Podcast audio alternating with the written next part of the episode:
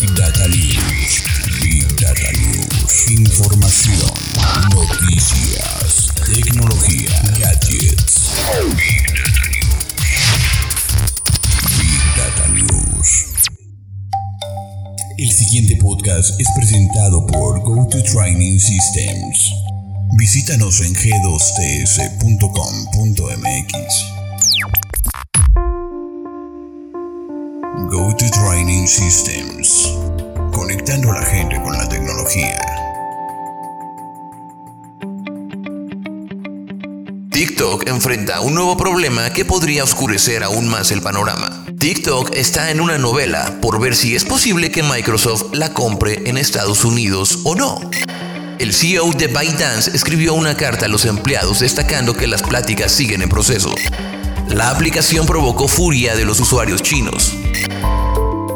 Decir que TikTok vino a agitar el mundo tecnológico es poco. Hoy la aplicación pasa de generar euforia por descargarla entre millones de usuarios a las amenazas de ser prohibida en algunos países y al drama de su posible venta a una compañía estadounidense.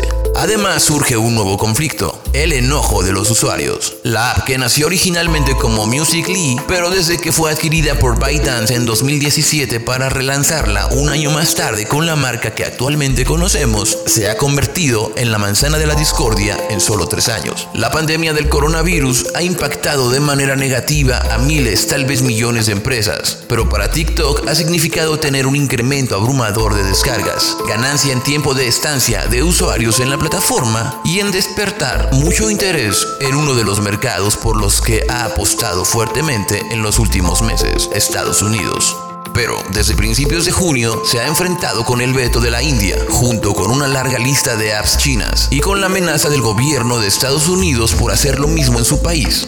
La opción más viable para impedirlo era vender la aplicación a otra empresa, pero esto no le ha gustado a los usuarios chinos. Lo anterior puede convertirse en un verdadero problema para ByteDance, pues la expresión patriota de diversos usuarios chinos se ha comenzado a identificar en Weibo, una de las principales redes sociales en China, quienes han criticado al fundador y CEO de la dueña de TikTok, Zhang Yiming.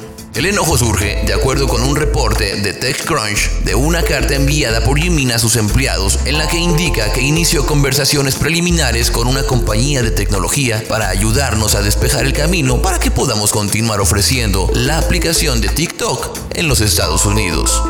Por un lado, su mensaje es acorde con lo que dijo el fin de semana la gerente manager de TikTok, Vanessa Pepes, durante el fin de semana y el comunicado de Microsoft en el que asegura que sigue con intenciones de adquirir la red social. La postura ha generado encono entre la comunidad china. En concreto, la crítica es debido a que según lo visto en Weibo, el CEO de ByteDance solía alabar a los Estados Unidos por permitir el debate, a diferencia de China, donde las opiniones son unilaterales. Sin embargo, hoy la realidad le ha demostrado que también se toman decisiones arbitrarias en las democracias occidentales. La aceptación a regañadientes de TikTok por ser vendida es cuestionada por los usuarios quienes se preguntan, ¿por qué no va a discutir con los estadounidenses?